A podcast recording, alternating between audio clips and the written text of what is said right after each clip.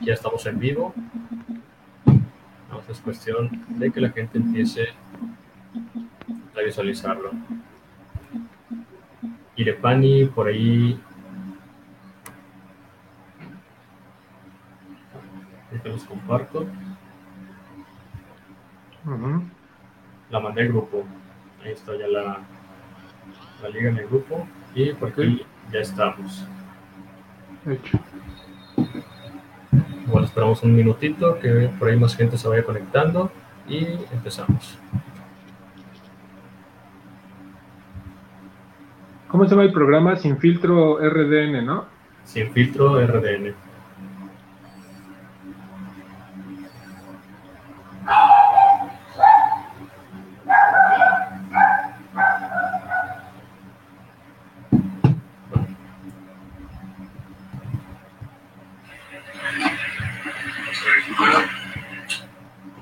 Entonces, ya estamos.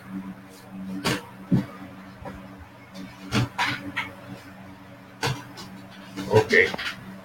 En el momento en el que ustedes digan, eh, pues empezamos.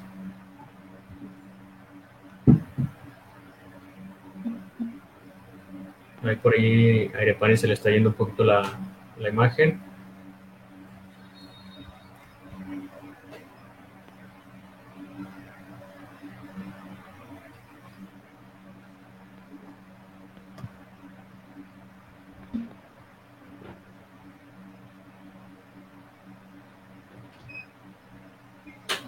A ver ahí.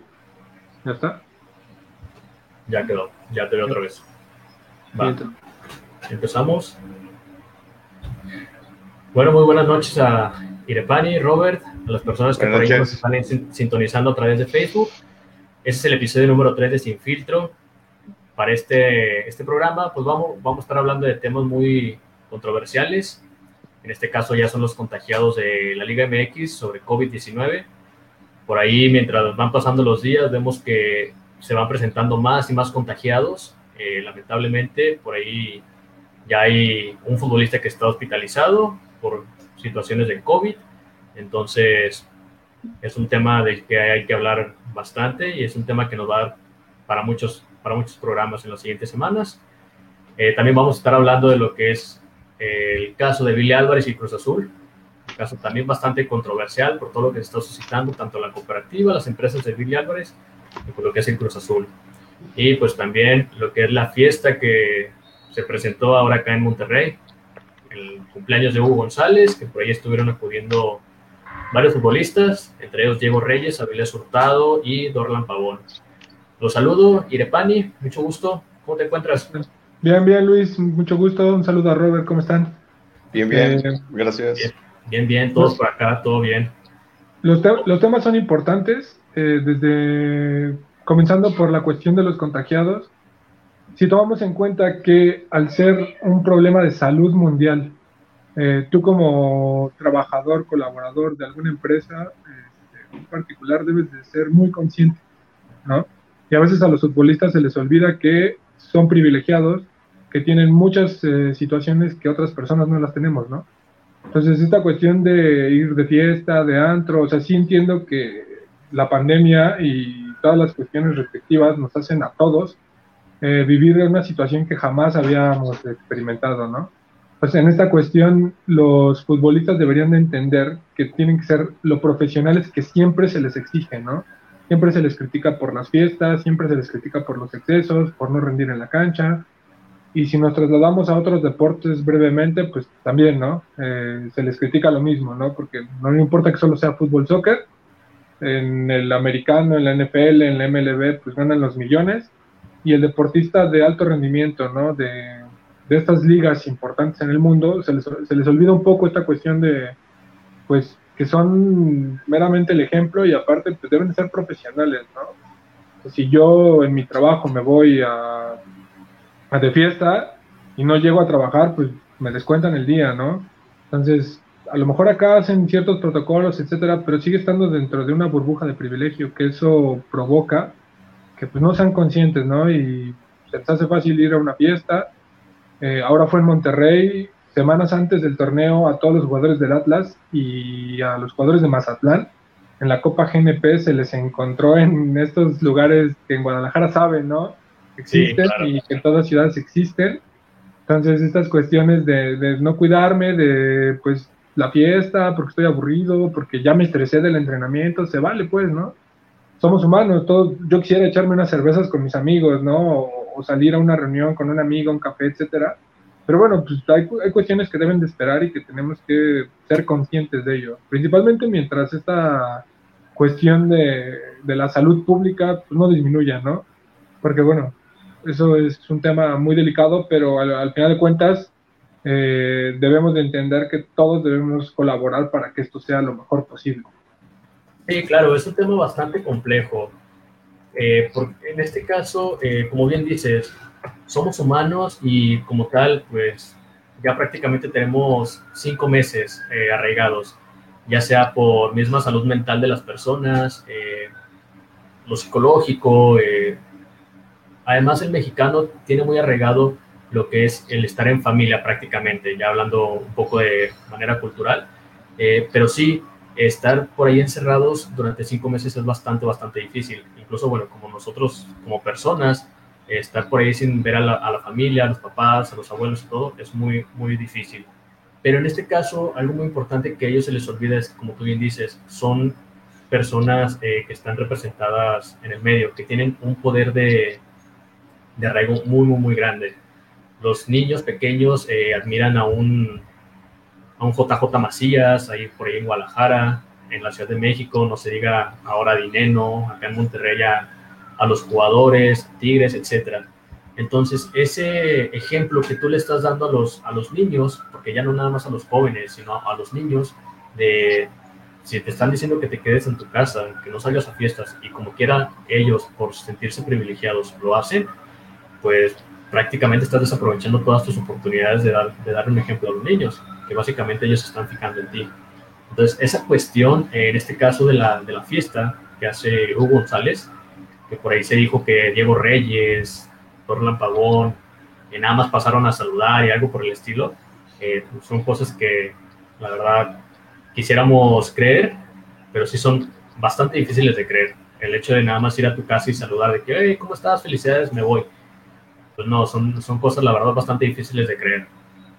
Entonces, en ese caso, sí, yo creo que eh, a cuestión de, en cuestión de, rayados del Club de Fútbol Monterrey, yo creo que actuó muy bien en poner una sanción ejemplar, eh, porque pues estás prácticamente suspendiendo de un juego muy importante como fue con León a Dorlan Pavón, jugador bastante importante a la ofensiva, y suspendiste a Hugo González, a tu portero titular y de selección nacional. Entonces, eso es un golpe muy fuerte en la mesa que da Rayados y pues que yo creo que los demás, los demás equipos deberían de, por lo menos aprender de esa manera. Porque pues en caso de Diego Reyes, que también estuvo en la fiesta, Tigres no se pronunció al respecto de la situación. Entonces son, son dos cuestiones que por ahí se tienen que estar eh, verificando en cómo toman los equipos estas situaciones. Eh, si los vas a cubrir para que no, no se extienda lo que es la, pues sí, esta situación de, que los medios empiecen a hablar del club, de los jugadores que no tienen conciencia, o si como club vas a tomar riendas en el asunto y aunque sea el, mismísimo Guiñac, por poner un ejemplo, lo vas a terminar suspendiendo. Entonces, por ahí, bueno, son cuestiones que también se tienen que estar tomando en cuenta. Sí, que al final de cuentas es una de las cosas que pues la Liga MX y en general eh, otras, muchas otras ligas no han terminado por, por, comprender, adaptar que a lo mejor no es el momento ¿no? de realizar esto por la salud de los mismos jugadores. Sin embargo, bueno, estamos eh, en un mundo que requiere ¿no? dinero circulante, por llamarlo de alguna manera. Entonces, al final de cuentas, lo que buscan es que el negocio no se pierda, ¿no? Y dentro de este negocio, pues, es el fútbol, el básquetbol, etcétera. Por ende, al final de cuentas lo que hacen es, bueno, que la liga va, no hay público, no hay bronca, pero no podemos perder la, la oportunidad de que se transmita en vivo, ¿no? Que haya partidos en vivo. y no es el ejemplo nada más de México o de Estados Unidos y a nivel mundial. Eh, hay rebrotes en Alemania, hay rebrotes en España, en Italia y digo, al final de cuentas ya tenemos que estar acostumbrados a esta nueva normalidad, ¿no? Entonces, al final de cuentas, digo, lo más importante ahorita es que los jugadores sean conscientes que pues es tu chamba, ¿no? Y no se va a parar. O sea, las obras de construcción no se pararon. Los ingenieros, los albañiles, tenían que seguir trabajando porque pues no vas a parar una construcción que cuesta X, ¿no? Cantidad de dinero. Pues acá igual, o sea, el deporte no se va a parar porque pues es lo que mueve, ¿no? Eh, los patrocinios, las televisoras, eh, etcétera. Lo que van a generar es, bueno, a ver, tú deportista tienes que ir a jugar a donde sea, ¿no? el caso ahora de inclusive al Real Madrid, ¿no? Ya sé que no voy a ocupar el Santiago Bernabéu, eh, voy a jugar en Valdebebas y ahí es menor espacio, pero pues no hay público, no le pierdo, ¿no? En lugar de jugar en el Bernabéu, que me va a costar tanta, tanto dinero, ¿no? Tan solo el que los jugadores utilicen los vestuarios, limpiarlo, desinfectarlo, etcétera, pues mejor reduzco costos. Y eso mismo se traduce a pues los salarios de los jugadores, ¿no? Hoy en día ya hay muchos inconformes, diferentes equipos, por los recortes. Entonces, todas esas cuestiones, si el futbolista realmente no se da a, conciencia de que no es momento de, no enfocarse en su actividad, va a ser muy complicado que esto surja puerta. ¿Por qué? Porque al final de cuentas lo que va a suceder es que va a haber más contagiados, el virus no va a parar, la pandemia no se va a detener nada más porque se juegue fútbol, ¿no? porque se juegue básquetbol. Entonces, al final de cuentas, el jugador lo que tiene que hacer es extremar precauciones, ¿no? Y así como el jugador, pues nosotros como eh, parte de la sociedad debemos hacer lo mismo. Eh, igual, eh, procurar no enfermarme, alimentarme bien, este, tomar mucha agua, ¿no? Esta cuestión hace que para todos sea mejor y pues tratar de vivir con esta nueva normalidad. Claro, claro. en este caso, bueno, por ahí por aquí, bueno, pues es un tema bastante difícil, eh, bastante controversial, porque pues no en todos los países se lleva, o se llevaron a cabo las medidas correspondientes en cuanto a esta pandemia. Eh, por aquí, bueno, le, mando, eh, le doy un saludo a Robert. ¿Qué tal, Robert? ¿Cómo andas? Bien, bien, buenas noches. Suerte que están hablando del tema de Alemania. Este, ellos ya están proponiendo volver a, a regresar a, ahora sí como quien dice, a las tribunas, este, pero sin público este, visitante, visitante será por lo local con un mínimo al foro de unos 5.000 personas más o menos es lo que están proponiendo este ahorita como para volver a reactivar la, economía del deporte. ¿Cómo lo ven ustedes de esa parte? Sí, inclusive en Francia ahora con la final de la Copa francesa, así se jugó, ¿no? Este, fueron solo 5.000 personas y de esas 5.000 personas se presenciaron, ¿no? El campeonato del Paris Saint Germain y bueno, la Fórmula 1 no, no, se está exenta, ¿no? En esta cuestión, la Fórmula 1 ha seguido con las carreras. No hay público como tal, pero pues bueno, todas las transmisiones, etc. Yo creo que al final debes de reactivar, ¿no? La economía, en, hablando de los deportes, este, en general, se tiene que buscar la manera, ¿no? Y buscaron no, no frenar su economía con el torneo de maquinitas que, que fue la I-Liga, ¿no? MX Hoy en día pues, la Copa GNP fue el previo, vieron que sí funcionó porque la gente estaba ávida de necesitar este, algún deporte. Entonces hubo mucha gente que lo vio, o sea, varios vimos los partidos independientemente de que no, no le fuéramos a ciertos equipos, nada más porque pues ya necesitábamos algo, ¿no? Entonces, si tú captas al espectador, ¿no? Y reactivas la economía desde ciertos puntos, pues tienes que ingeniártelas para, para retomar, ¿no? De una u otra forma. Sí, claro, en esta cuestión que tú bien mencionas, eh, veíamos lo que sucedió en Francia en esta final de la, de la Copa, que por ahí, bueno, se gestionó que 5.000 aficionados pudieron entrar al, al, estadio. Eh, pero trasladando esta cuestión a México, ¿ustedes creen que, por ejemplo, eh, bueno, por lo traslado a esta parte de, de, Monterrey, que sabemos que, bueno, pues el estadio de Rayados y de Tigres en su mayoría son de aficionados abonados. Sí. Entonces, por ahí yo me pongo a pensar cómo harían las directivas para poder gestionar un estadio de Tigres que tiene un aforo de 40 y 45 mil aficionados aproximadamente, para decirles a ellos, oye, ¿sabes qué? En este partido nada más van a ingresar 5 mil, 10 mil personas y en el siguiente otros 10 mil, etcétera. Sería, sería, un ejercicio bastante interesante para las, las dos directivas de aquí de Monterrey, eh, poder gestionar ese tipo de situaciones, porque sabemos que habría descontento por cualquier parte de los aficionados, simplemente por cuestión de, oye, ¿por qué si lo llevas a este partido y a mí no? Quizás hay preferencias, quizás no, hay preferencias, o porque es el fulanito de tal, etcétera. Entonces, son cuestiones bastante, bastante interesantes que por aquí se tienen que empezar a tratar. Eh, hace unos días veía por ahí en Twitter que varios, varios eh, aficionados mencionaban que por qué el club no hace alguna especie de, de rifa, de sorteo, para que aficionados fueran al estadio. Hay por ahí de la jornada 10, 12, un sorteo en el que mil aficionados, dos mil aficionados, seleccionados de esta manera, puedan entrar al estadio. Y con esos aficionados, pues tú llevas reactivando la economía de poco a poco, pero pues ya simplemente un sorteo, no simplemente agarrar abonados a diestra y siniestra y aventarlos ahí. Entonces, en esta cuestión yo creo que en México sí, sí lo veo un poco más difícil que se implemente esta cuestión de invitar a ya los aficionados al estadio, al menos durante este semestre, que sabemos que pues, durante este semestre todavía va a seguir la pandemia, al menos aquí en México. Pero pues en cuestión de, de hablarlo ya directamente a escala europea, pues también influye mucho la cultura de, de países, en, en, sí de continentes. Sabemos que el mexicano, aunque esté separado por cuatro o cinco filas de, de, su compadre, va a hacer todo posible por ir, darle un abrazo y tomarse una cerveza con él. Entonces son cuestiones muy, muy difíciles a tratar. Eh, por aquí, bueno, pues no sé, Robert, eh, en este caso, ¿tú qué piensas al aparte de esto? Pues, hablando como parte geográficamente, los países de Europa son mucho más chicos que, que México, y pues esto sería como parte de ayudar, ¿no? Que, por ejemplo, que Europa tiene los países más chicos, por ejemplo, el, tamaño de Alemania se compara con el Michoacán, más o menos, y es relativamente más chico los, las extensiones territoriales de, Europa que, aquí en México. Pero sí, sería bien este, empezar a implementar ya una, una rotación económica en la, parte de deportiva, ya que influye mucho la parte económica de los trans, tanto de empleados del club como parte de los cerveceros o vendedores alrededor de los estadios, ¿no?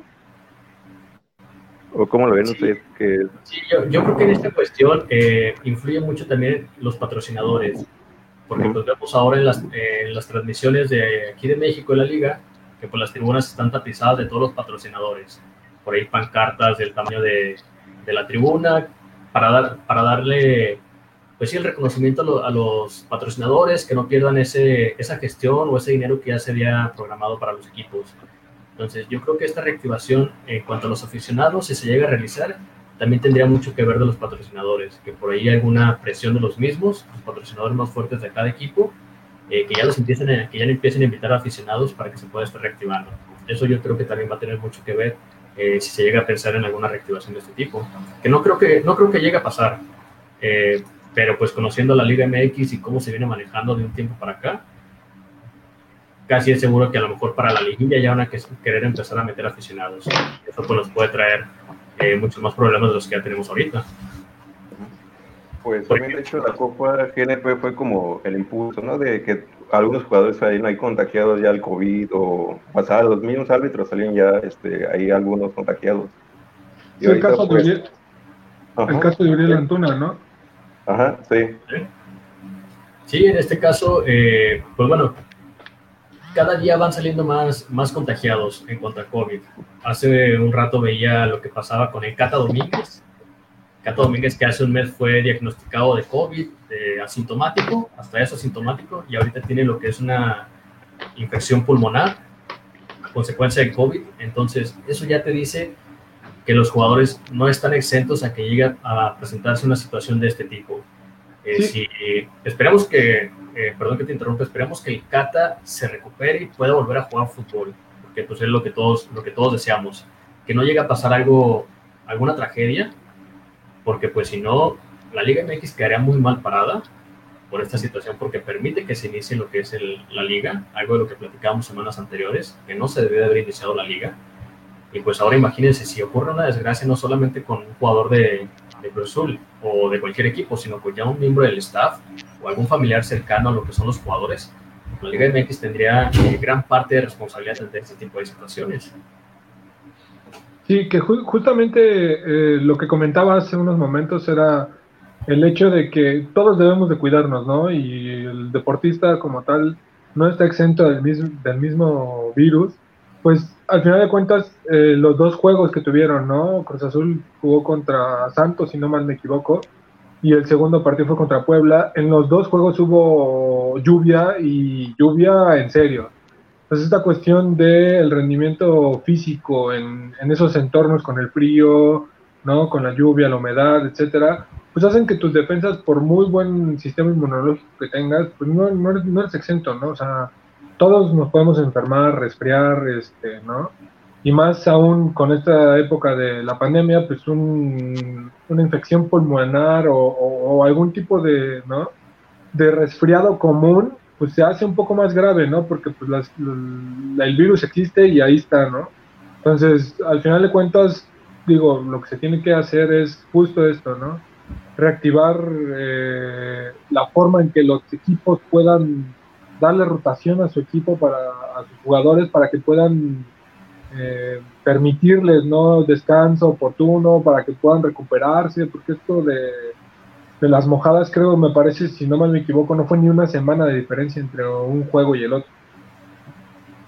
Sí y actualmente pues lo vemos en el juego de, de Puebla eh, de Puebla de, este pasado fin de semana la lluvia que estuvo, que estuvo cayendo con el partido de Cruz Azul eh, lo vimos también con el juego de preparación de Rayados contra Santos, el juego de Rayados contra León, incluso, bueno, por ahí el juego de Toluca Rayados, que también algunas eh, brisas que, que puede haber estado cayendo durante ese día. Entonces, esta cuestión del clima también va a terminar afectando mucho a lo que son los jugadores. Como bien mencionas, sabemos a grandes rasgos y sabemos que siempre una lluvia te puede causar lo que es un resfriado común.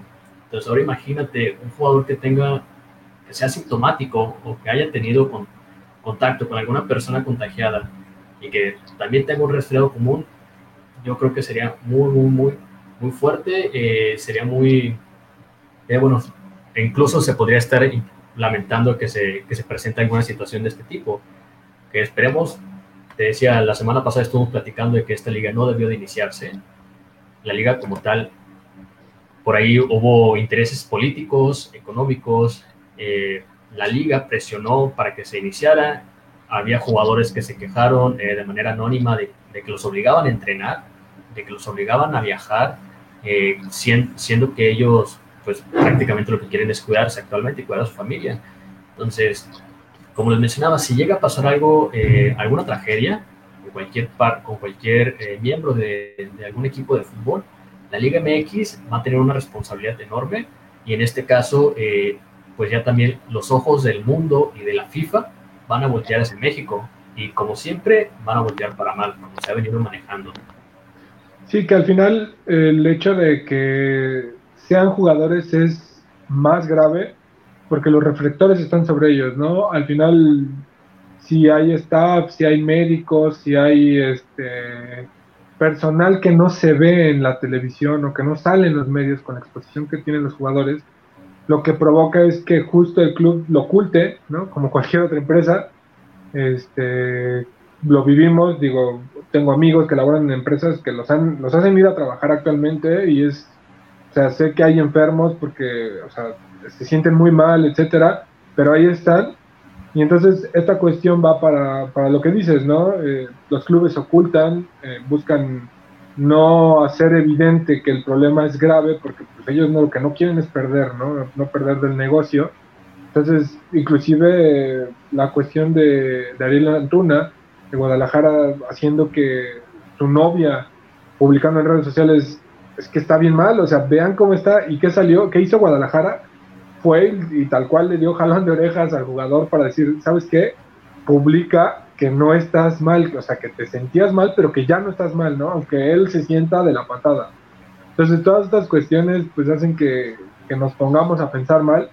Y justo va para, da para seguir hablando del siguiente punto, ¿no? Que es, pues, la corrupción. O sea, todas estas cuestiones nos dan a pensar mal porque, pues, hoy se dio el caso de, de Cruz Azul, ¿no? Con la corrupción que hubo ahí en, medio de esta pandemia, ya hablando de un tema diferente, es importante mencionar que, bueno, así como el deporte no va a parar, el dinero no va a parar, pues las situaciones como la corrupción, como los escándalos, los egos de poderes, que es el caso de Cruz Azul, pues no va a parar, ¿no?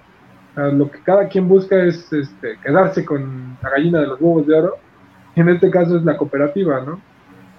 Sí, en, este caso, bueno, pues por ahí veíamos que se filtraron unos documentos en los cuales se hacía mención que la misma cooperativa Cruz Azul o el equipo de Cruz Azul consiguió un, un seguro o contrató un seguro en el caso de cualquier final perdida por torneo, pues les iba a dar una gran cantidad de dinero.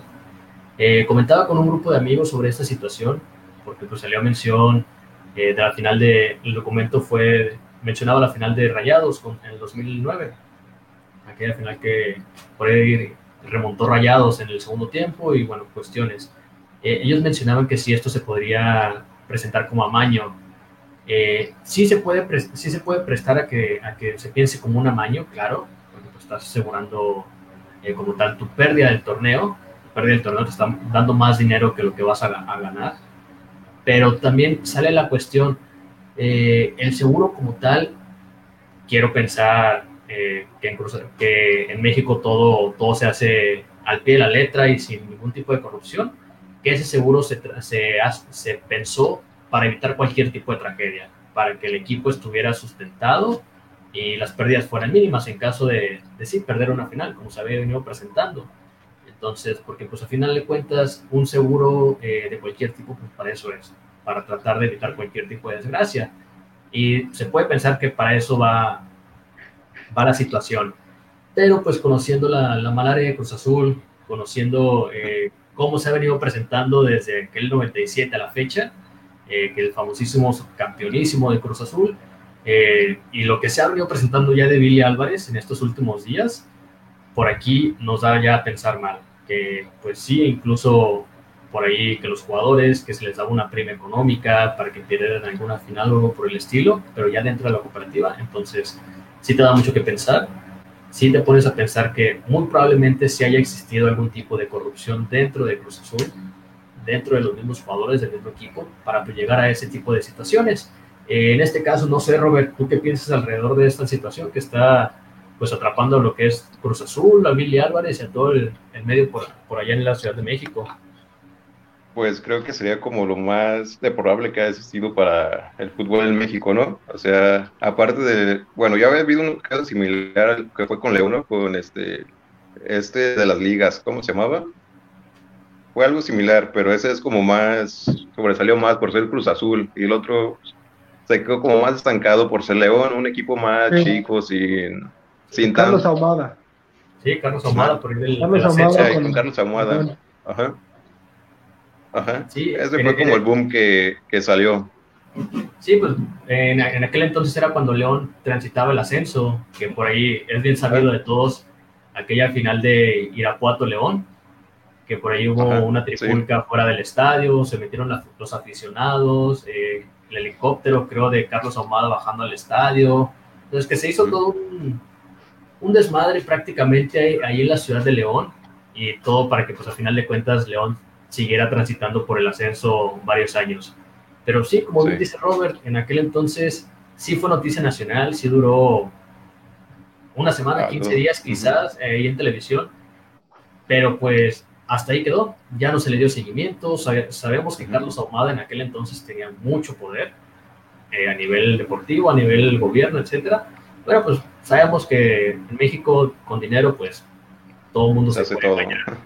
Sí, pero pues también yo creo que lo que está afectando actualmente y lo que le está dando mucho impulso a esta situación de Cruz Azul y pues a cualquier situación que ocurre actualmente en el mundo, de manera general, es el uso de redes sociales.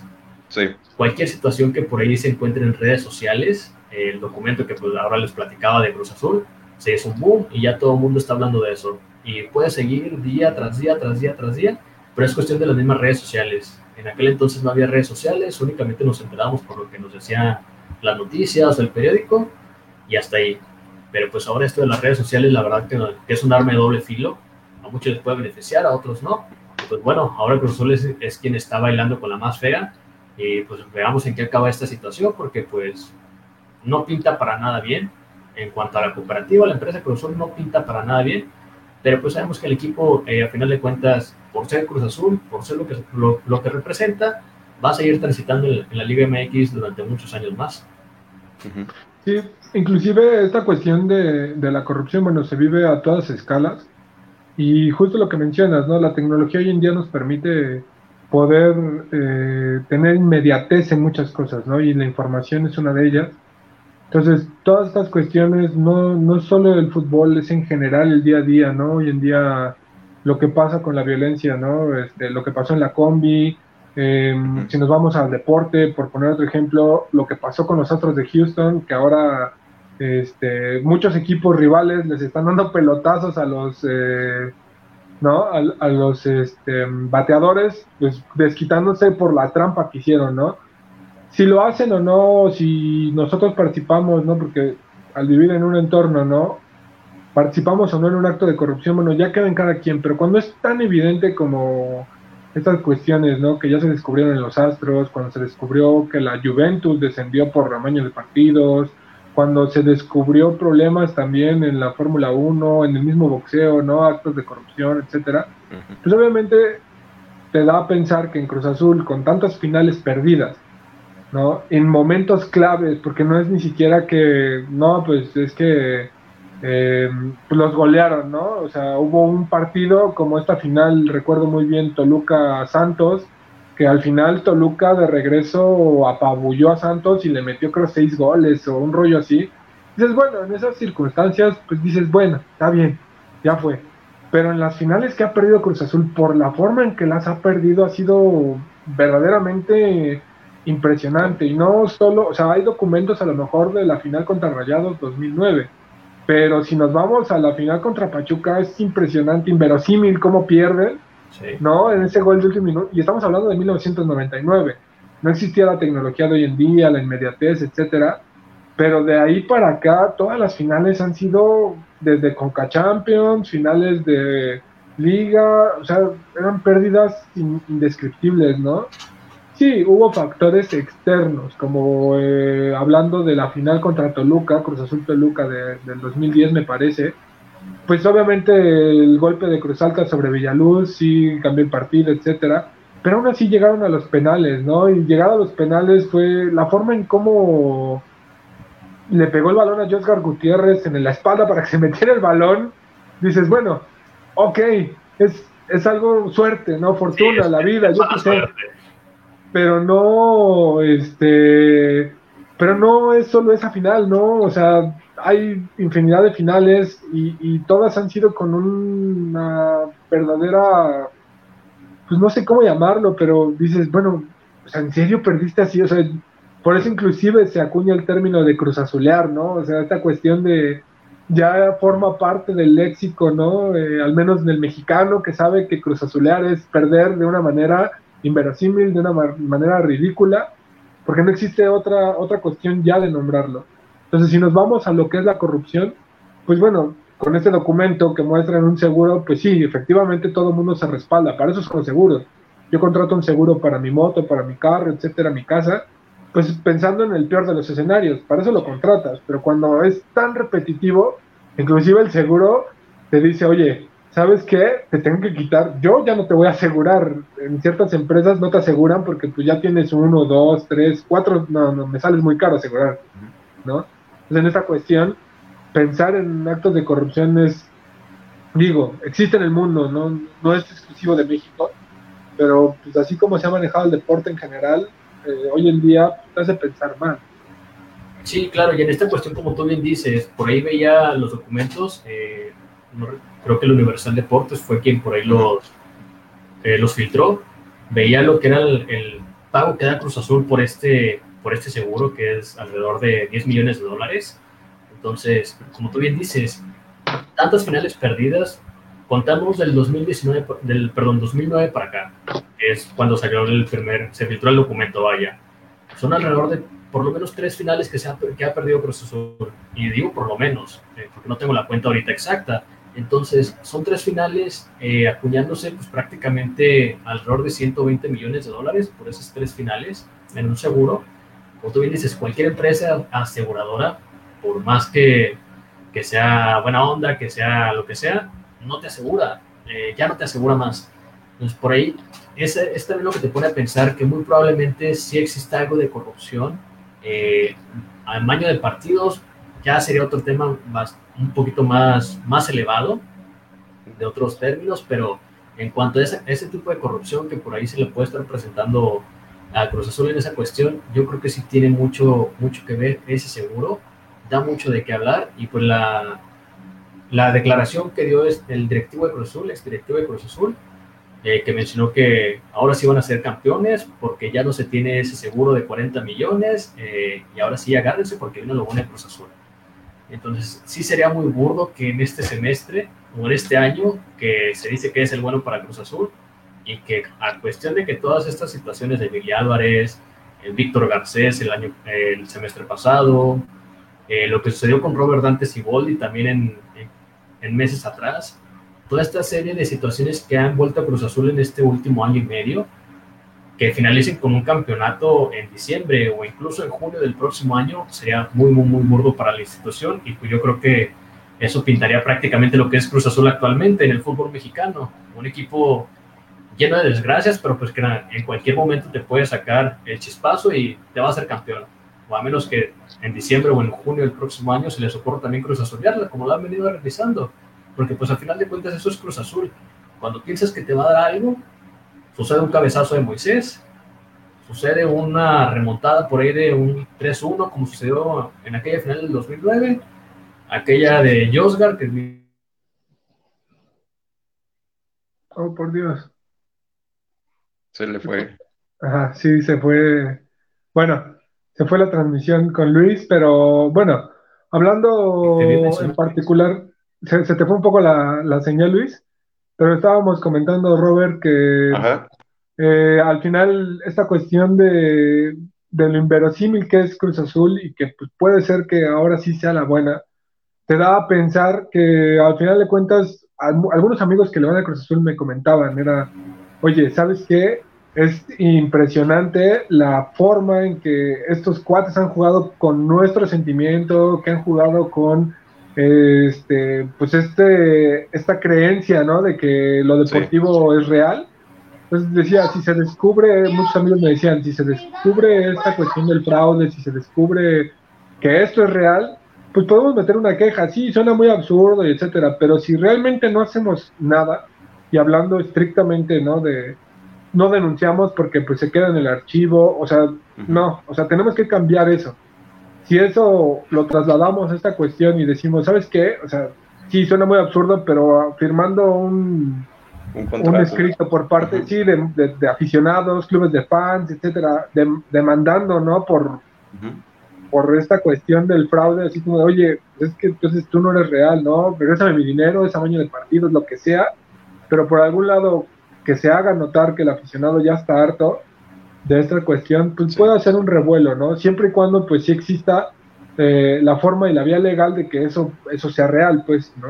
Podemos estar ahorita pensando mal y que efectivamente la corrupción existe, sabemos que existe, pero si no lo puedes probar, pues ahí queda, ¿no? Y entonces pues, lo, que te, lo que te lleva es a, finalmente decir, bueno, pues entonces así es la vida, ¿no? Cruz Azul no está destinado a ganar ya nunca más. Campeón. Sí, exacto aquí puede entrar el TAS, ¿no? A esa controversia o hasta el mismo FIFA, ¿no? A tratar de, limpiar el amaño, ese posible amaño que hubo. ¿O qué piensan? ¿Si entraría el TAS en algún momento? Fíjate que el TAS eh, yo, lo veo, yo lo veo para cuestiones un poquito más eh, deportivas, eh, sanciones, cuestiones por ahí reglamentarias. Yo creo que en este tipo de situaciones, como pasó con la Juventus por ahí del 2004-2005 en el Calciopoli, eh, ya están entrando las autoridades como tal del país. Eh, aquellas instituciones, por este caso me imagino que sería el SAT, el SAT, Hacienda, que por ahí se empiece a investigar, que también es una cuestión que en, este, en este nuevo sexenio, que es algo que se empezó a, a ver mucho, que el SAT ya estaba por ahí detrás de los clubes, con los, con los dobles contratos, por cuestiones por lo que pasó con Veracruz. En Veracruz había dobles contratos de palabra, etcétera y pues sabemos que en todos los equipos hay dobles contratos, la verdad. Sabemos que tanto en un Pumas, tanto en un Chivas, en un América, Tigres, Monterrey, hay dobles contratos. Ya sea por no pagar impuestos, porque el jugador se merece menos de lo que, de lo que tiene, se merece más de lo que tiene, etcétera. Sabemos que hay dobles contratos. Entonces, en esa cuestión, eh, pues sí, yo creo que ya serían más las autoridades del país las que deberían de estar ingresando por ahí. Y no dudan que lo lleguen a hacer, pero pues sería destapar una cloaca muy, muy, muy grande, porque estarías entrando de lleno a la corrupción que te puede manejar Grupo Televisa, que te puede manejar TV Azteca, Orlegui con Santos y, y Atlas, FEMSA, Cemex, son empresas a nivel nacional y algunas a nivel internacional muy, muy reconocidas. Entonces esa cuestión yo creo que también los detiene mucho de decir, oye, ¿sabes qué? FEMSA, que dirige a Rayados, tiene esto de, dobles contratos, está, está funcionando de mala manera y pues los vas a dejar mal parados a nivel internacional. Entonces yo creo que esa cuestión sí los detiene mucho a las autoridades mexicanas de poder ingresar de lleno a lo que es, a lo que es esta, esta parte de la corrupción de los equipos. Porque pues al final de cuentas, sabemos que en Veracruz sí hubo dobles contratos, lamentablemente. Sí, Inclusive Luis, Robert, eh, hoy en día en nuestro trabajo, o sea, al mesero, al la mesera, al cantinero, etcétera, eh, te dan un doble contrato, o sea, te pagan tu sueldo mínimo para cubrirle el ojo al macho Hacienda y lo demás te lo dan en efectivo. Entonces, ah, eso pasa en todos los niveles, ¿no? A todos los estratos. Pero hablando ya de una empresa como tal, inclusive aunque sea este restaurante, pues eso no está bien, ¿no? Digo, a, a final de cuentas lo que provocas es exactamente que florezca la corrupción, que no haya este flujo de efectivo tal cual, ¿no? Entonces, eh, que no haya buenas prestaciones, que no, o sea, es un tema muy, muy delicado porque pues, eso te lleva a, no tener dinero en el seguro este, social, en. En el, inclusive en, en, la cultura, en el deporte, entonces todas esas cuestiones pues, van mermando de una u otra forma. Y mientras el empresario, ¿no? Eh, el corporativo así va pensando, no, mientras yo no pierda, los demás me valen, pues entonces vamos a seguir igual de jodidos, ¿no? Entonces... Y bro, pues esto que mencionas eh, pues nos lleva a este punto que platicábamos eh, antes de iniciar lo que es la transmisión, que es la corrupción en las canteras.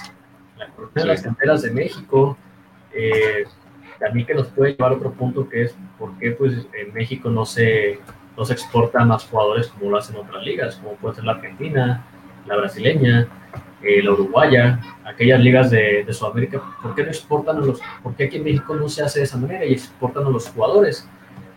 ahí también puede entrar mucho la corrupción, tanto de, los visores, eh, directores de fuerzas básicas, etcétera.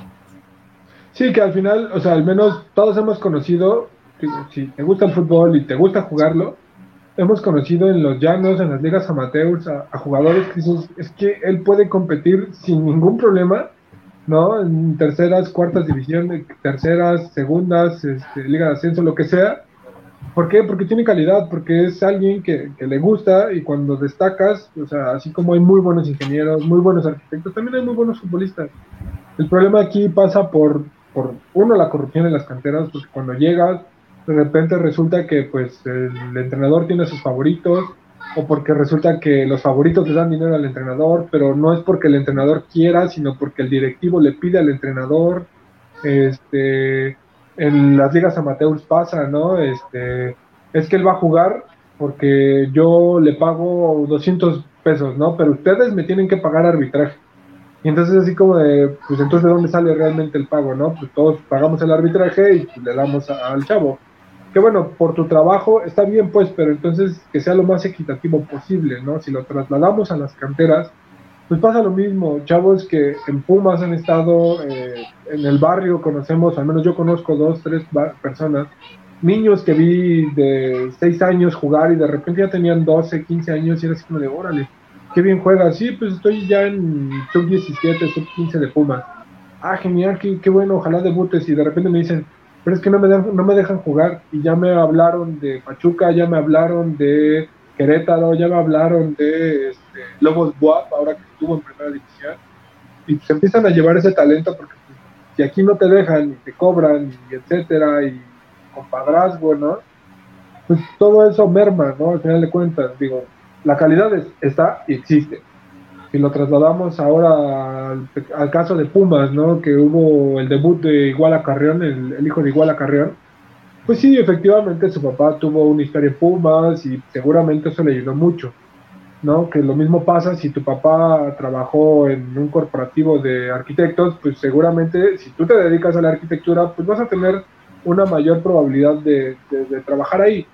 Pero una cosa es eso y otra cosa es que realmente el joven, ¿no? Este, sufra, ¿no? En la sociedad como en Veracruz sufrieron los chavos, ¿no? De abuso sexual, de, corrupción, de trata, de, sí, claro, yo juego con tus sueños, te voy a pagar tanto dinero, tú vente a Veracruz, ¿no? Y resulta que, pues nada, lo que hacían era realmente este, estafarlos y pues abusos sexuales, ¿no? Denuncias penales, etcétera, que ahí siguen los procesos. Y si nos vamos a cualquier equipo de fútbol en el país, seguramente va a pasar lo mismo. Pues de hecho acá en mi ciudad se tiene, o más bien yo tengo conocidos que jugaron en la tercera división y sí decían que les cobraban este, cierta cantidad para jugar un juego o los ponen a vender boletos para juntar cierta cantidad para los viajes. Pues igual ningún club en México se escapa de la corrupción, todos son tienen sus manchitas igual que, llevar. Pero sí, lo de Veracruz fue como lo más cruel, ¿no? Que fue trata, trata sexual, este, dobles contratos, fue como el más manchado por por ser de un político más que nada, ¿no? El dueño que es Curi. Sí, en este caso, pues hablando directamente de Cruz Azul, eh, hace tiempo eh, me tocó conocer a, a, un, a, una persona, un chavo, eh, de, cuando lo conocí tenía alrededor de 22, 23 años, y en la plática salió que él estuvo en Básicas de Veracruz, por ahí no sé si alcanzó a estar en la generación de jurado de Fulgencio, la verdad no, no, no tuve oportunidad de preguntarle, pero sí, eh, platicando, me comentó que él salió de las básicas por una lesión en el tobillo. Él decía que pues, prefería caminar a seguir jugando fútbol. Igual, pues, estás, en todo tu derecho. Pero lo que me llamó mucho la atención fue lo que mencionó de cómo lo trataron directamente en las fuerzas básicas. Él, él mismo mencionó, no, pues sí, yo tenía un sueldo, eh, pero al momento de que me lesioné, prácticamente ese sueldo me lo quitaron me quitaron el sueldo, ya nada más únicamente me van a rehabilitación, me regresaron a la casa club y nada más. Ya no tenía cabida en el equipo, ya no entrenaba, prácticamente me trataron como un don nadie. Entonces, esas situaciones, ya escucharlas de, de alguien que lo vivió en carne propia, sí te pone a pensar mucho, porque pues estoy hablando que este chavo es de aquí de Monterrey. Él salió de aquí de Monterrey, de las básicas, se lo llevaron a Veracruz, teniendo 13, 14 años. Entonces, separarte de tus papás a los 13, 14 años por ir a cumplir tu sueño, sí es muy, muy, muy cruel que al final de cuentas, durante cinco años, estés tratando de llegar a eso y por una cuestión de, de una lesión, pues prácticamente te den una patada y te regresen. Porque eso fue lo que pasó. Entonces tú te pones a pensar, imagínate una persona, eh, un chavo de 12 años que sale de Cancún, que se va hasta Tijuana, al otro lado del país, y vive una, una situación de este tipo, o bien lo que sucede, sucedió en Veracruz, esa trata de personas, ese abuso sexual, son temas bastante escabrosos que lamentablemente pasan y pasan en todos los clubes de, de, fútbol, tanto en el ascenso, segunda, tercera división, incluso en la primera división. Entonces, son muchas cosas. Eh, la Liga MX prácticamente tapa todo este tipo de situaciones y al momento en el que esa cloaca se llegue a, a destapar por completo, va a ser un perfecto cagadero lo que se va a venir haciendo, hablando de corrupción, hablando de estas situaciones eh, con las fuerzas básicas y pues también eh, ya, ya también eh, lo que es el equipo en sí, el equipo en sí, ese moche que por ahí los juveniles les dan al entrenador para que por lo menos, por lo menos debuten o algo por el estilo, entonces son muchas cosas, son muchas cosas que lamentablemente pasan aquí en México y muy probablemente pase también a nivel, a nivel mundial por ahí en cualquier otro país. Sí, que, que inclusive, o sea, eso te da a, a, checar la cuestión de los extranjeros de bajo nivel que llegan, ¿no? El negocio del promotor, el negocio del club, y eso provoca que, sí, tú como joven, como alguien que busca un empleo en cualquier ramo, pues tienes que sobresalir a los demás, eso está claro, pero cuando las oportunidades no son justas, cuando resulta que te trajeron a un extranjero que pues obviamente cobra más barato, entre comillas, pero el negocio no está en lo que cobra, sino en cómo llega, ¿no? En estas cuestiones de pues, decirle al club, no, pues resulta que el jugador te va a llegar en 20 pesos y 5 pesos se lo quedó el entrenador y 5 pesos el promotor y al jugador le tocó nada más dos pesos y lo demás se lo queda al club, pues es cuestión de que hacen, ah, sí, claro, este jugador es buenísimo porque es brasileño, es buenísimo porque es colombiano, pues buenísimo porque es ecuatoriano. Y así, ¿no? Argentinos, chilenos, y de repente pues llegan aquí y no rinden. Y pues, no le dan oportunidad a los chavos que de por sí ya traen un rollo de corrupción, de querer sobresalir, y pues todavía llega el extranjero y pues, dice, bueno, ¿y cómo voy a debutar si está encima de este compa, no? Si le están dando preferencia. Por eso, retomando un poco el tema de, estamos hartos de, todo, pues sí, efectivamente tú vas a hacer una denuncia y pues resulta que la denuncia no procede porque es muy, muy engorroso, etcétera, pues si lo trasladas al jugador, al futbolista, pues pasa lo mismo, ¿no? El chavo está hasta el tope porque pues resulta que ya corrieron a ese extranjero, pero volvieron a contratar a dos más para la siguiente temporada y tú dices, bueno, pues aquí estoy yo, ¿cuándo voy a debutar, no? Y los chavos terminan debutando a los 25, 24 años, cuando en Europa a los 19, 18 pues ya son figuras, ¿no? Ya son realmente jugadores que dices, bueno, este compa la va a romper en unos años. Y a mí me tocó ver a Tony Cross cuando jugaba en Leverkusen, me parece, antes de que jugara siquiera en el Bayern Múnich. O, te trasladas, ¿no? A verlos jugar en, otras ligas inferiores y dices, bueno, este compa, el mismo caso de Mbappé, ¿no? Que jugaba en, en el Mónaco y en Mónaco la rompió, o sea, llegaron, me parece que a una, a una semifinal o a, a la final, o a la semifinal, ¿no? Entonces dices, bueno, pues esos compas, este niño la rompió, pues, ¿qué hace? Pues ya destacó. Pero si eso lo trasladas a, pues estoy harto porque ya intenté, ya intenté, ya intenté, y solo debuta el hijo de tal, pues está complicadísimo, ¿no? Recuerdo muy bien el caso del chico este de un delantero de Pumas, Daniel Ramírez, él, él en, radio a nivel nacional dijo que la coca le cobraba dinero, ¿no? Pero el chavo lo dijo de una manera tan natural en el programa de radio que fue así como de, pues, pues es que sí, nos cobra, ¿no? Como algo normal que él vive, que él ve, y en el programa de radio estaban asustadísimos de, ¿cómo que te cobra? Pues, pues sí, pues así como a todos, ¿no? Entonces eso hizo que tal cual lo, lo destruyeran al, al niño. Eh, dejaron de darle oportunidades. También él reconoce que no fue lo que él, o sea, él se montó en su ego, pues ya dejó de, seguir, ¿no? Por ese esfuerzo. Pero aún así, pues ahí está metida otra vez la corrupción, ¿no? Son temas que de plano te hacen pensar en muchas cosas. Pues yo creo que como sociedad nosotros hemos romantizado mucho, ¿no? Con la corrupción. Ya le hemos como adoptado muy este, a pecho de a cada, a cada uno como nosotros, de, ah, si no y así hicimos propia la frase, ¿no? Del que no tranza no avanza. Hicimos ya como muy propio este eso. sí, no, me voy en la moto y prefiero no ponerme el casco, pues le doy al poli para que me suelte, ¿no? Y dices, bueno, pues si la norma es que te pongas un casco, pues ponte un casco y ya no te van a molestar. Sí, lamentablemente, eh, como bien mencionabas, eh, yo creo que esto detiene mucho también a los jugadores jóvenes de poder denunciar cualquier tipo de, situación que viven en las casas club, con las fuerzas básicas. Imagínate un prospecto, un goleador de X equipo del América, que te haga 30 goles por torneo, por decir un número, que de repente a nivel nacional diga, oye, ¿sabes qué? Pero es que ese entrenador me pidió dinero para que me debutara. ¿O se le acaba la carrera? con, con, ese simple, así puede ser el nuevo Hugo Sánchez, por decir, por, decir eso, ya se le va a acabar la carrera, en América lo van a, lo van a destruir, ya, ya nadie le va a querer dar, dar chance, y yo creo que por eso mismo muchos jugadores se caen en ese tipo de situaciones. Eh, asimismo, bueno, vemos esta pequeña fuga de talentos que quizá puede haber. Por ahí una cuestión de, mencionadas eh, ahorita que en Europa ya los 17, 18 años, 16 ya están debutando. Y aquí en México criticamos mucho a Diego Lainez porque se fue muy, muy joven a Europa. Y son cuestiones que te ponen a pensar, bueno, pues si a los 18 años no le estás permitiendo ya irse y probarse a, otros equipos, a otro nivel, pues ¿a qué, a qué edad quieres que se vaya? Chucky Lozano se fue a los 23 y por ahí está haciendo banca en el Napoli.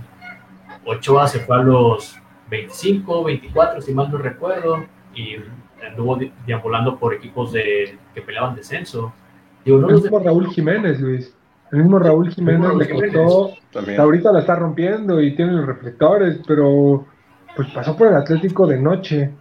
El Atlético de Madrid le dio dos, tres oportunidades y pues, ¿por qué no pudo? El sistema, lo que sea, pero pues, bueno, Entonces, este, todas estas cuestiones hacen que pensar que pues si no nos preparamos, si no seguimos eh, dándole oportunidad a los jóvenes, va a estar muy complicado que sigan debutando a los 25 porque se van a ir a Europa a los 26, pero resulta que allá pues, no tienen el nivel porque pues, ya están grandes o lo que sea, y pues resulta que van a durar una temporada y pues no, no la va a romper en el Atlético, no la va a romper en el Real Madrid, pues no necesita este, jugar en el Wolverhampton o necesita jugar este, en el Betis, el caso de Guardado, ¿no?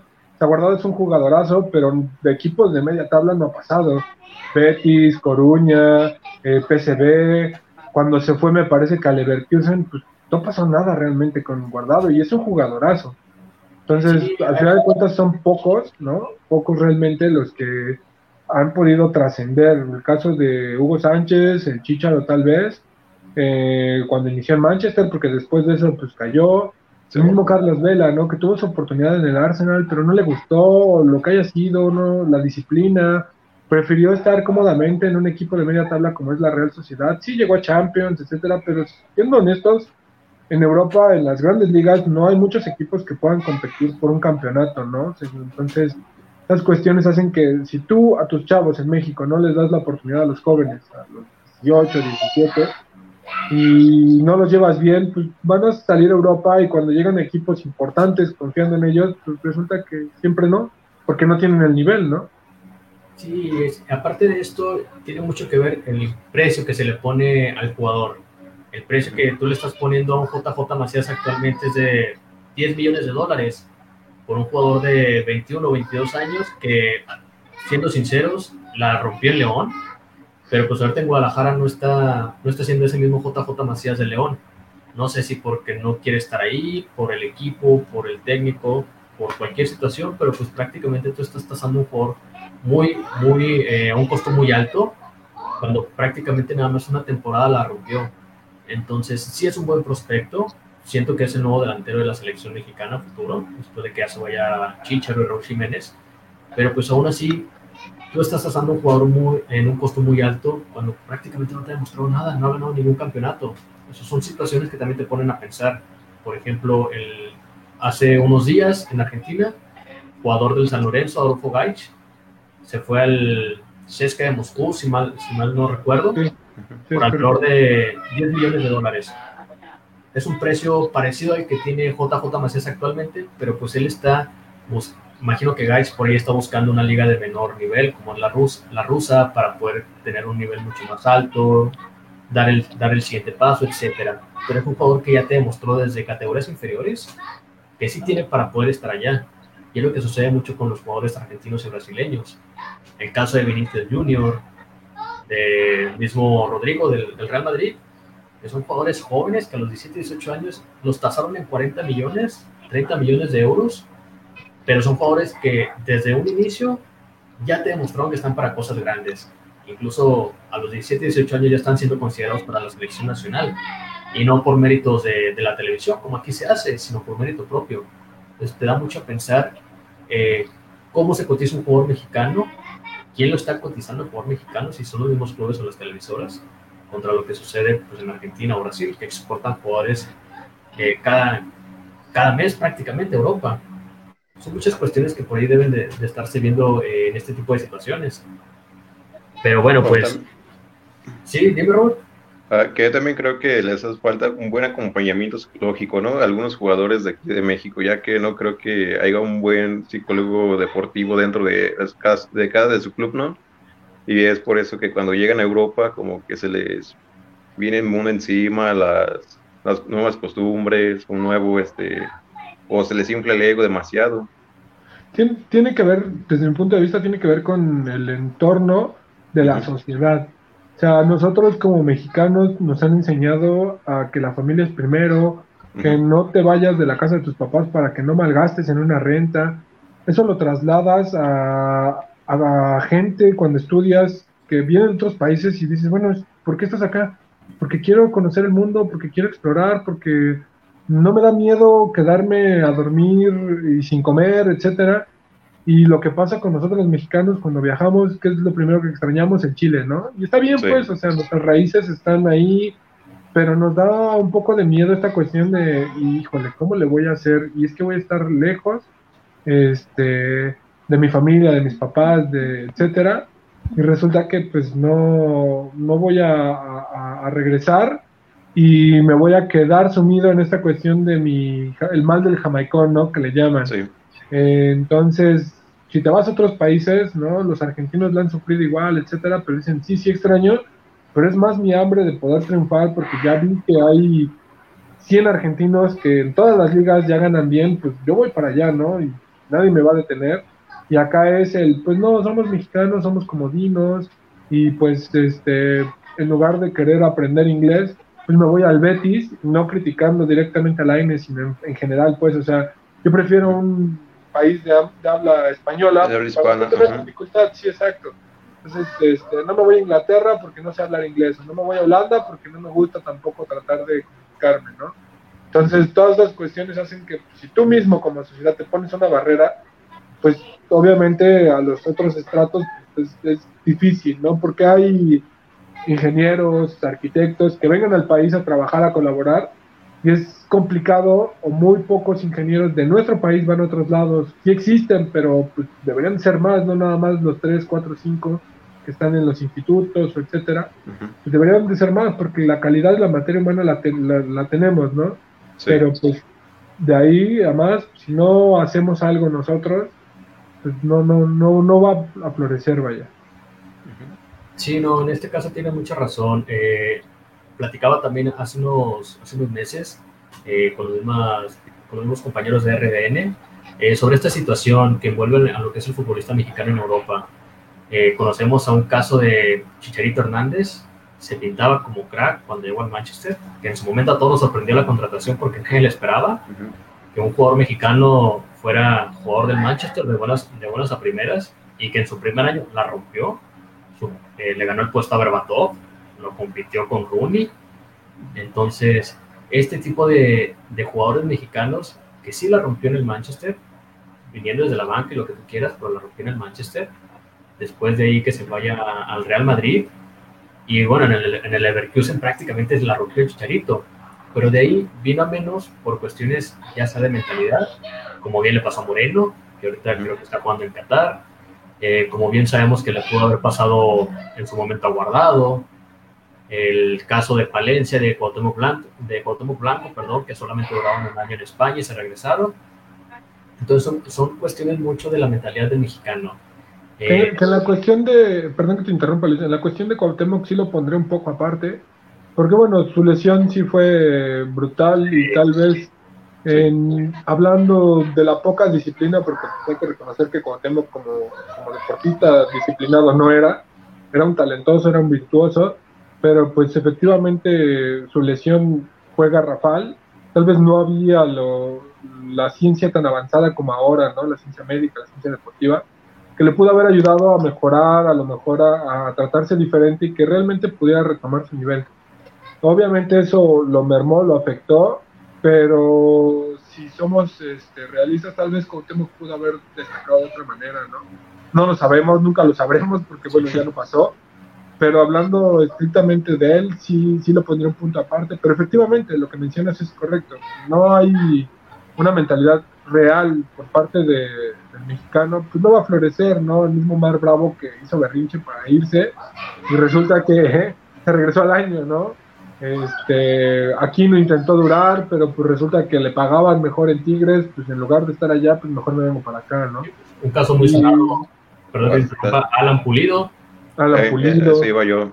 Alan Pulido que por ahí hizo berrinches para diestra y siniestra con Tigres, se fue al TAS, que si era, que no era jugador de Tigres, lo contratan en Europa y ¿cuánto duró? Un año, a lo mucho año y medio y se regresa a Chivas. ¿Por qué? Porque le pagaban más en Chivas y porque extrañaba eh, a México.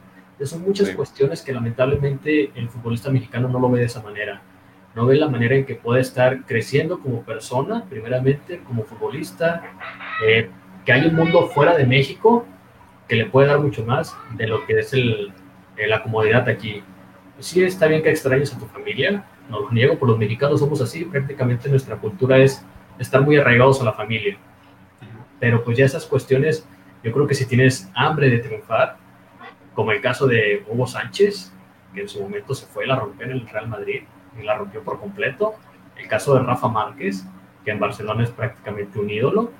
Entonces son muchas cuestiones que los mexicanos deberían de aprenderle a ellos dos, a Rafa Márquez y a Hugo Sánchez, porque pues si hay, si hay chavos que quieren sobresalir y llegar y dicen a la edad de 15, 16 años, yo quiero ser campeón del mundo con México, yo quiero ganar un balón de oro, pero pues lamentablemente esa hambre llega hasta qué edad, hasta los 18, 19, debutan, ya les pagaron buena lana, ya se compraron un carro, una casa, ya tienen a la, a la, a la novia más guapa que se pueden conseguir, y dicen, bueno, pues ya estoy aquí, ya tengo carro, ya tengo casa, ya estoy ganando muy buen dinero, de esto puedo vivir, y hasta ahí se acaba el hambre del futbolista.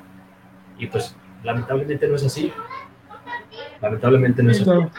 Efectivamente, el caso, me, suena mucho el caso de Javier Cortés, por ejemplo, que mucha gente lo conocía aquí en la colonia del mar, en ciertas partes de Iztapalapa, era muy, muy conocido, iba a las eh, cocinas económicas de la zona, tenían pósters, etcétera, firmados por él, pero resulta que de repente dejó de ser ese jugador nacido del barrio y ya traía un Focus de quién sabe cuánto y después un carro más caro y de ahí se fue a las nubes. Entonces, todas estas cuestiones que hacen que pierdes piso, mientras pierdas piso, pues no vas a seguir triunfando, ¿no? Muy complicado. El chicharito cuando realmente dejó de perder piso fue cuando se empezó a caer. Porque todavía en Alemania la, la rompió, fue muy bueno a pesar de todo. Este, pero de ahí se vino para abajo y ya, ya, ya lo que es ahora, ¿no? Ya falla, hasta de por sí fallaba las increíbles, ahora es todavía más notorio. Sí, lamentablemente pues el futbolista mexicano va, eh, va en decadencia, lo que es el, los jugadores que están en Europa, cada vez vemos que se van regresando más y más. Esperemos que un Guardado, un Diego Lainez, un Héctor Herrera pues nos sigan durando mucho más tiempo allá pero pues a fin de cuentas van a terminar llegando aquí a, México o bien yéndose al MLS, que es el destino que todos están tomando actualmente. Eh, en este caso, Irepan y Robert, eh, pues ya estamos por terminar lo que es el programa. Eh, no sé si tengan por ahí algún comentario que hacer para este programa sobre las situaciones. Robert, ¿qué te pareció el programa del día de hoy? Pues primeramente, gracias por la invitación. Y pues me pareció padre los temas que tocamos, tanto de corrupción y como lo que estamos hablando ahorita de los futbolistas europeos de aquí, de, que mandamos a Europa, pero se me hizo muy buenos temas que tocamos. No, gracias a ti por, haber aceptado la invitación, Robert. Esperamos que, bueno, pues por ahí eh, formas parte ya de, de RDN. Eh, Lado, Seres por ahí ya, ya, te estarán invitando a los programas posteriores. Tenemos ahí eh, una cuestión programados ya para el día lunes, eh, un programa el día jueves, que este sin filtro, por ahí a todas las personas que nos están viendo y que van a ver la repetición, todos los jueves en punto de las 9.30 de la noche vamos a estar aquí en Sin Filtro, hablando como bien eh, de todos aquellos temas que quizá no se hablan de manera cotidiana, para eso se llama el programa Sin Filtro, para hablar sin tapujos de todo lo que envuelve actualmente lo que es el fútbol mexicano.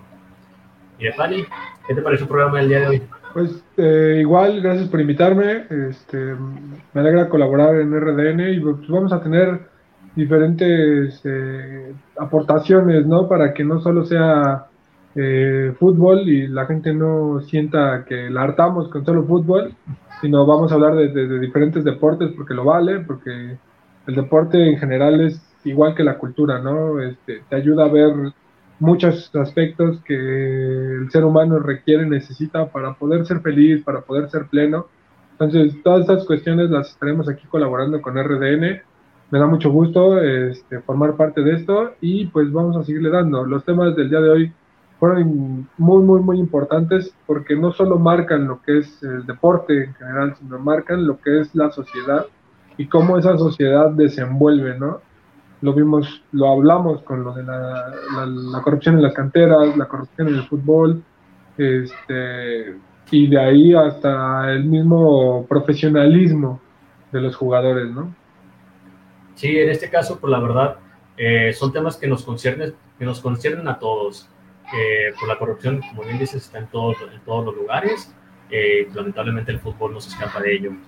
En este caso, bueno, Irepani, Robert, muchas gracias por haber estado el día de hoy con nosotros. Por ahí un saludo a las personas que nos comentaron. Vanessa García, eh, Fernanda Cárdenas, Alberto Medina, Juan Aguilar y Leticia Rioja. Muchas gracias por haber estado el día de hoy aquí en, en Sin Filtro, el episodio número 3. Esperamos vernos la siguiente semana. Y raza, por ahí, eh, si están viendo el programa en este momento en vivo o si ven la repetición, denle compartir al programa para que se puedan estar ahí enterando de lo que va a seguir sucediendo acá en RDN. Un gusto haber estado con ustedes, Irepani y Robert. Nos vemos. Gracias. Hasta la próxima. Un abrazo. Goya.